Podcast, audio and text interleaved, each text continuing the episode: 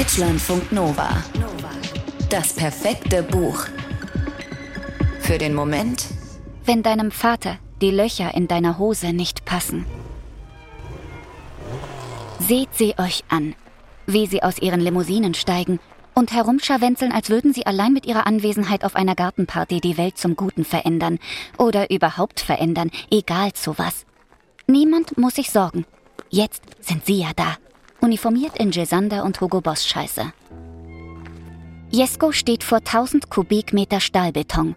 Das Haus seiner Familie, die Festung, ist hell erleuchtet. Das soll sie vermutlich einladender erscheinen lassen.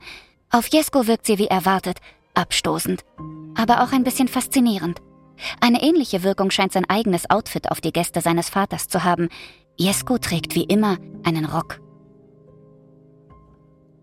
Ansgar, Jeskos Bruder, Ansgar mit A. Nennt ihn niemals Ansgar mit E, ihr werdet es bereuen. Also, Ansgar geht zielstrebig voran, aber er wählt nicht den Haupteingang, sondern hält geradewegs auf die Garage zu. Das Wort Garage verklärt vielleicht die Dimensionen.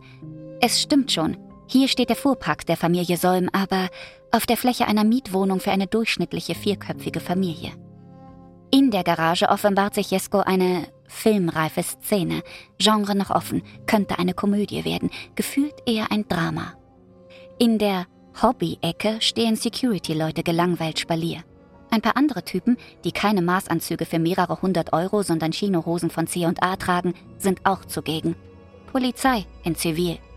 Einer von ihnen wird es sich später nicht nehmen lassen, Jesko gründlich zu filzen. Jedenfalls sitzt da Jeskos Vater auf einer Bank, er hat einen Arm verbunden und spricht leise mit einem Politiker. Jesko fällt der Name nicht ein, aber er kennt den Mann aus dem Fernsehen. Neben der Bank steht eine Tischtennisplatte. Und auf der Platte liegt Jeskos Mutter Käthe. Sie ist an den Händen gefesselt und sie blutet. Als der Vater Jesko erblickt, steht er auf, umarmt ihn ungelenk mit dem heilen Arm und sieht ihn fragend an. Ob irgendjemand was gemerkt habe, will er wissen. Schön, dass du da bist. Bitte entschuldige die Unruhe, aber hier ist was passiert. Ungefähr so könnte man anfangen, wenn man seinen Sohn in einer wirklich nicht sehr schönen Situation nach langer Zeit wiedersieht. Und angesichts der Tatsache, dass der Sohn sterbenskrank und aus eben diesem Grund nach Hause gekommen ist, könnte man fragen, wie geht es dir, mein Sohn? Aber all das darf man von Gebhard Solm, dem egozentrischen Zementmogul, Jeskos Vater, nicht verlangen. Er sorgt sich allein um sich und um sein Ansehen. Und damit sind wir schon mitten im Roman Scherbentanz von Chris Kraus. Das absurde Familienepos erschien erstmals 2002, wie auch Chris Kraus Film zum Buch mit Jürgen Vogel in der Hauptrolle, als rocktragender und an Leukämie erkrankter Sohn Jesko. Der Rock, oh Gott, ja, der wird für mehr Geschwätz sorgen als die Tatsache, dass Jeskos Mutter, die er 20 Jahre lang nicht mehr gesehen hat, nämlich seit dem Tag, an dem sie in eine psychiatrische Klinik zwangseingewiesen worden war, verletzt und apathisch auf einer Tischtennisplatte liegt. Sie soll versucht haben, Jeskos Vater die Kehle durchzuschneiden. Tatsache ist, Jesko verwundert diese Szenerie weniger als erwartet. Was hatte er erwartet? Versöhnung zwischen Vater und Sohn? Vergebung aller Verletzungen und ewige Geschwisterliebe? Jesko ist kein Träumer. Er schafft Tatsachen. Und er ist Modedesigner.